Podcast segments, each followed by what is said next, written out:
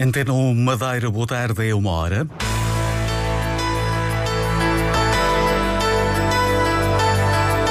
Antena 1 Madeira. Informação.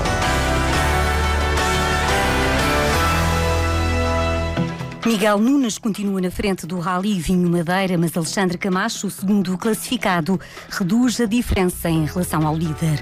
O Marítimo estreia-se na nova temporada da Liga de Futebol com ambição. A equipa madeirense recebe o Sporting de Braga a partir das oito e meia da noite. O Porto Santo, com a florestação ao longo de um século, tem já uma área verde de 400 hectares. Na ilha, a cidade Vila Baleira foi criada há 25 anos. Daqui a pouco, nesta edição, à hora de almoço, espreitamos a cozinha ao ar livre no Mercado dos Lavradores. Temas a desenvolver já a seguir. Diário Regional conta com João Fonseca no controle áudio. A edição é de Celina Faria.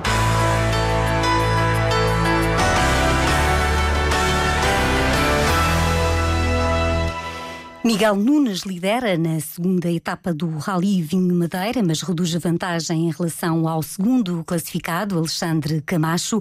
Essa diferença é apenas agora de 6 segundos. Bruno Magalhães é terceiro. Esta segunda etapa, num dia de muito calor, cativou muito público às várias classificativas realizadas na Zona Oeste e também no Norte da Madeira. Marco Cabral é o comentador de rallies da Antena 3, a rádio pública que tem acompanhado esta prova a paro e passo neste último dia do Rally Vinho Madeira. Marco Cabral, esta diferença tão curta pode indicar que ainda pode haver uma reviravolta neste Rally Vinho Madeira? Eh, claramente. O Rally estava hum, praticamente, no meu entender, decidido para o lado do Miguel Nunes. Ele saía com uma vantagem de 3 segundos esta manhã. Conseguiu, de 11.3 aliás, e conseguiu aumentar essa diferença para os 13 segundos em três classificativas disputadas esta manhã até que novamente voltamos à lotaria da escolha de pneus. Na última classificativa disputada neste momento, a do Rosário, primeira passagem pelo Rosário, no topo da encomiada o piso estava molhado. O hum, Alexandre Camacho apercebeu-se e tive informações certamente da estrada que aquele pedaço de classificativa, estamos a falar sensivelmente de um quilómetro, estava bastante molhado, uma nuvem ali no topo da encomiada, e uh, trazia dois pneus na bagageira que lhe permitiam ter maior tração no asfalto molhado fez uma escolha arriscada, mudou esses dois pneus, a concorrência não o fez, e encurtou a diferença de 13 segundos agora para 6 segundos e 7 décimas. Não vai ser fácil, não vai ser fácil encurtar mais essa diferença, nas quatro classificativas que ainda faltam ser disputadas, mas de qualquer forma o Rally está perfeitamente relançado e a emoção voltou novamente ao rubro, porque eh, tudo pode acontecer nestas últimas eh, quatro provas especiais da classificação. Emoções que podem ser seguidas em direto ao detalhe na Antena 3 com, os comentários também de Marco Cabral. A florestação do Porto Santo começou há um século. A ilha, desde o começo do povoamento, enfrentava o problema da erosão. Manuel Felipe, o presidente do Instituto das Florestas e da Conservação da Natureza, realça o resultado da aposta em criar áreas verdes numa ilha com terrenos muito áridos. Hoje o Porto Santo tem uma área de aproximadamente 400 hectares de floresta, fruto de 100 anos de, de, de, muito trabalho e de muita dedicação. Na altura, utilizou-se essencialmente espécies pioneiras, eh, resinosas, eh, principalmente pinheiros, eh, foram aqueles que, que, davam maior sucesso à, à, plantação. Hoje os desafios são, são outros, utiliza-se nas ações de, de, de arborização e florestação também espécies eh, endémicas e indígenas do Porto Santo e o grande desafio está aí na diversificação das espécies em breve vai ter início a remodelação do viveiro florestal do Porto Santo. Plantar árvores na Serra de, do Porto Santo é uma tarefa difícil, mas que tem sido acompanhada pelos guardas florestais, florestais desde o começo da florestação. O mais difícil é mesmo manter as plantas verdes, como explica o mestre florestal coordenador Adriano Andrade. Os terrenos, como sabemos, no Porto Santo tinham de ser preparados de forma diferente dos da Madeira em que eram construídos pequenos muros para que segurasse o pouco de terra que, portanto, que o terreno tem. E cada um dos operacionais tinha um orgulho depois de semanas seguintes ou se calhar meses depois voltar lá uh, e ver as suas plantas uh, a crescer. As suas plantas que para crescerem eram, era necessário fazer muitas regas, eram regadas às vezes duas vezes por semana Hoje, com a florestação, a área verde na aridez do Porto Santo é já de 400 hectares. Hoje realizou-se uma homenagem no Porto Santo aos primeiros homens que começaram a plantar árvores nas serras do Porto Santo. Foi recordado o regente florestal António Chiapa de Azevedo. Foi também apresentado o livro O Regente da Floresta de Ruth Arial. No Porto Santo comemorou-se também a elevação da Vila Baleira, a cidade, uma data que foi assinalada pela Câmara Municipal, municipal por, com vários eventos. O presidente da Câmara Municipal, Idalino Vasconcelos, reconhece que ao fim de um quarto de século ainda há coisas por fazer na cidade. Há sempre coisas a fazer, coisas a mudar. No entanto, a maior parte das coisas estão feitas dentro da nossa cidade. Agora, se calhar haveria que mudar um pouco a sinalética, o mobiliário urbano, uh, calhar ajardinar um pouco mais. Nós somos dos, dos 308 municípios do país aquele que recebemos menos de, de, do Estado português, de verbas do Estado português. E também não podemos acudir a tudo. Claro que qualquer autarca quer fazer sempre mais e melhor, nem sempre é possível.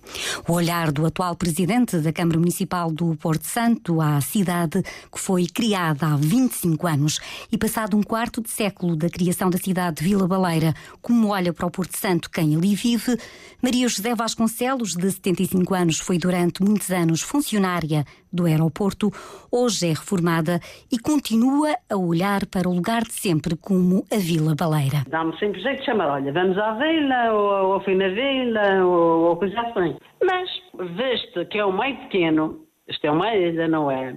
Eu acho que, em comparação ao tempo antigo, eu acho que sim, que pode, pode estar apropriado a, ter, a ser a ter um nome cidade, porque melhorou algumas coisas. 25 anos depois da criação, o que Maria José Vasconcelos gostaria de ter na cidade era um centro de saúde maior e com mais valências. Temos um centro de saúde, mas eu que eu acho na cidade de Porto Santo, já que tem o nome cidade, e às vezes gastam dinheiro nessas coisas de ser um centro de saúde mais em condições. Eu acho que por exemplo, aconteça uma coisa mais desastrosa, vá lá, numa ocasião que aqui não podem fazer, é logo uma evacuação. Tem que haver uma evacuação. Às vezes há tanto dinheiro mal gasto e eles podiam fazer uma coisa melhor que, por exemplo, que, que fosse tratado aqui, não fosse evacuações para a Madeira. O olhar de quem vive no Porto Santo 25 anos depois de ter sido criada a cidade Vila Baleira. O Marítimo estreia-se hoje na nova temporada da Primeira Liga de Futebol com o Sporting de Braga. O jogo está marcado para o Estádio dos Barreiros às oito e meia da noite. O treinador da equipa madeirense, Julio Velasquez, encara o jogo com otimismo, apesar de reconhecer que o adversário é superior. Ganamos o jogo com, com ilusão, com ambição e com otimismo. Eh, sabiendo bueno, que es el primer juego de, de un campeonato, que ainda falta moitas cosas por, por construir, que estamos eh, solo iniciando y tenemos que seguir evoluyendo, trabajando, mejorando en lo que es nuestra, nuestra dinámica de, de juego más com ilusão, com ambição e, e, com responsabilidade. Por parte do Sporting de Braga, o treinador Carlos Carvalhal disse esperar também um jogo difícil, mas também tem a ambição de começar a Liga de Futebol a vencer. Nós gostamos de desafios, é um desafio para nós também, no fundo, combater a, a tradição mais recente. Eh, e vamos apostados em, como sempre, e é isso, aliás, serve de tónica para, para a época toda. Nós vamos atacar o próximo jogo, jogo difícil, mas uh, a ambição é, é, a, mesma, a mesma de sempre de, de conquistar os três pontos. O encontro do Marítimo com o Sporting de Braga tem relato na Antena Madeira, de Duarte Rebolo e reportagem de Duarte Gonçalves. O jogo pode ter público em 50% dos lugares do Estádio dos Barreiros. É obrigatória a apresentação de teste à Covid-19 para poder assistir a este jogo nos Barreiros. Neste sábado há outros jogos da Primeira Liga de Futebol. O Oroca joga nesta altura com o Estoril Praia. Às seis da tarde o Moreirense recebe o Benfica. Ontem, o campeão Sporting venceu o Vizela por 3-0. Morreu Muriel Ribeiro, a empresária que liderou o negócio hoteleiro de que é proprietária no Funchal. Era filha de mãe irlandesa e pai madeirense. Em 2018, eh, Muriel Ribeiro, no Dia de Portugal, foi condecorada pelo Presidente da República com o grau de Comendadora da Ordem de Mérito Empresarial, classe de mérito comercial.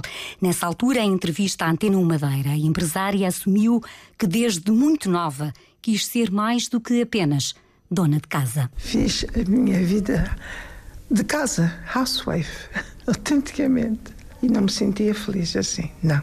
Tinha que fazer qualquer coisa. E fiz. Eu fui diretora da Quinta da Penha de França. Fui que tomei conta disto tudo. Durante quantos anos? Ah, Nossa Senhora da Grela. 40, 50, 60 anos. O meu marido era médico, cirurgião. Não tinha tempo para maturar.